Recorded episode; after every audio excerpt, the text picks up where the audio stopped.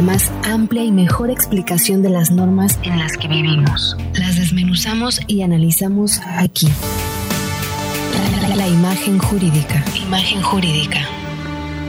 Con Atenea Loaiza. En Imagen Informativa Cancún.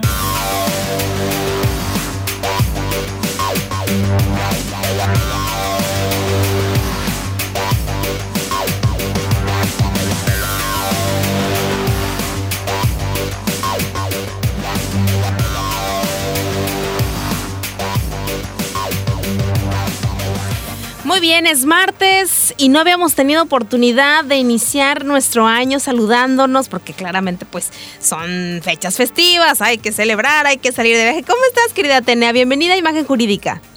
Muchísimas gracias, Mari Carmen. Pues muy contenta. Feliz año para todos, allá en cabina, por supuesto para ti, toda tu hermosa familia y a todo tu auditorio feliz año 2022 y a darle con todo con esta imagen jurídica. ¿Cómo ves? Totalmente. Hay un tema buenísimo que nos trae el día de hoy porque pues obviamente el regreso de las vacaciones, de las fiestas de Sembrina ha elevado exponencialmente los casos de COVID y lo vemos claramente y lo estamos viendo también tangiblemente en la cuestión turística.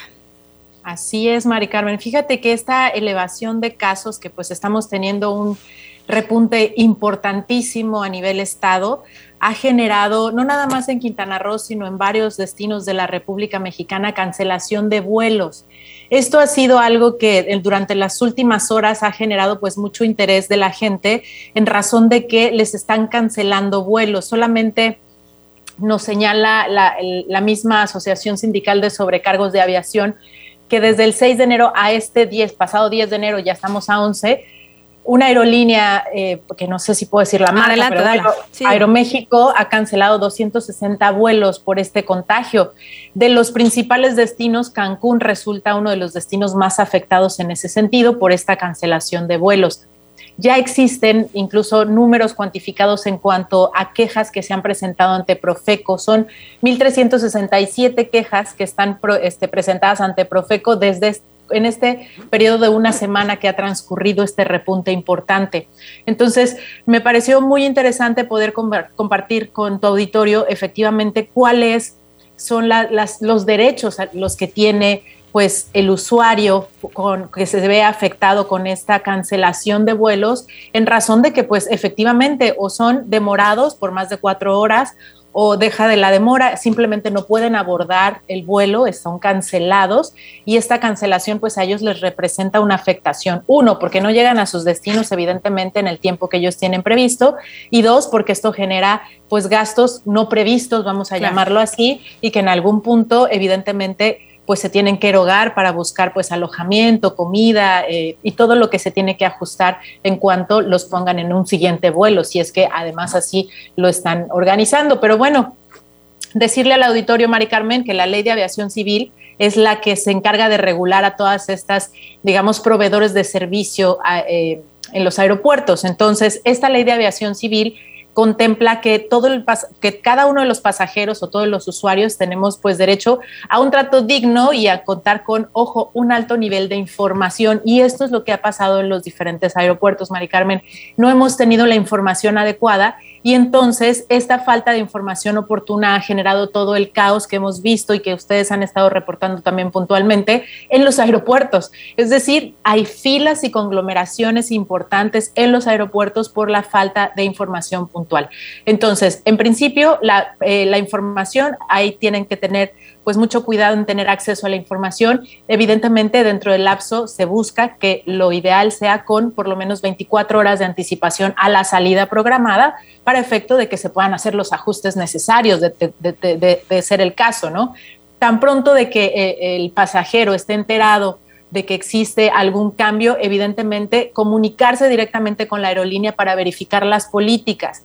Las políticas en qué consiste, cuando la demora las generales, lo mínimo que la ley de aviación marca, independientemente de que cada este, aerolínea está marcando sus políticas de reembolsos, cambios, etcétera, opuestas en un horario diferente y día diferente, cuando esta demora sea, por ejemplo, superior a una hora o inferior a cuatro, que como mínimo la ley de aviación marca que deben verificar estas aerolíneas o proveer descuentos para fechas de vuelos posteriores, además de colocarlo evidentemente en un vuelo eh, siguiente, ¿no? Para efecto de subsanar el, ya sea la demora o en su caso la cancelación. Si la demora es mayor a dos horas, pero menor a cuatro horas, pues bueno, esto ya evidentemente se debe contemplar en las políticas de compensación, pero no puede ser menor el descuento del precio de un siguiente boleto hasta el 7.5%. Le tienen que descontar, digamos, un descuento para una compra posterior en esa misma aerolínea, digámoslo así. Ya si la demora es mayor a cuatro horas, además de todo lo que ya platicamos, también la aerolínea debe acceder para, en, su, su caso, evidentemente, la cancelación del vuelo, si ya se canceló de manera completamente rotunda, que es lo que ha estado pasando por los casos de COVID, no hay personal, y entonces esto, digamos, de alguna manera cae dentro de la responsabilidad atribuible al concesionario o la aerolínea. Entonces, esto evidentemente implicará un ofrecimiento de un reembolso o de un billete de pasaje. De hecho, ahorita estaba revisando, Mari Carmen, y si se meten a la página de esta aerolínea, está ahorita ya presentado a partir del 11 de esta, o sea, hoy sacaron este comunicado con la dilatación y o cancelaciones de vuelos. Entonces sería importante que la gente que nos está escuchando y tiene por ahí vuelos programados con esta aerolínea verifique el estatus actual de sus vuelos porque hay cancelaciones importantes, ¿eh? o sea, estamos hablando de más de 25 o 40 vuelos que ya anunciaron 11, o sea, hoy, y 12 mañana y 13, me parece que son esos tres días que siguen. O sea, esto sigue creciendo. Entonces, pues bueno, la, ley de aviación, Mari Carmen, en, términos generales, maneja cuáles son los mínimos eh, requeridos por parte de las concesionarios y aerolíneas para responder evidentemente a estas, pues vamos a decirlo, eh, fallas en sus sistemas, estas fallas de comunicación, estas fallas de ofrecimiento de información oportuno.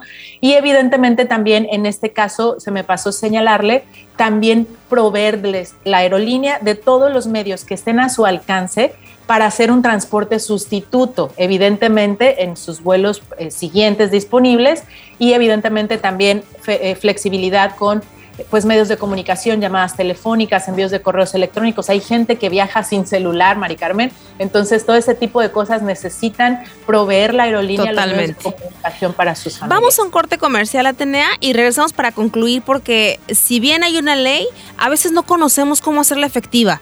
Regresamos. Gracias.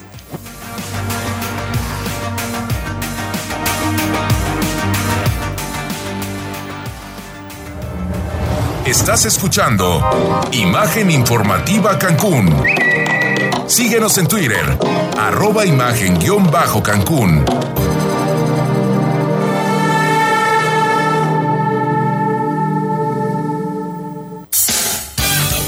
Escuchas Imagen Informativa Cancún. Regresamos.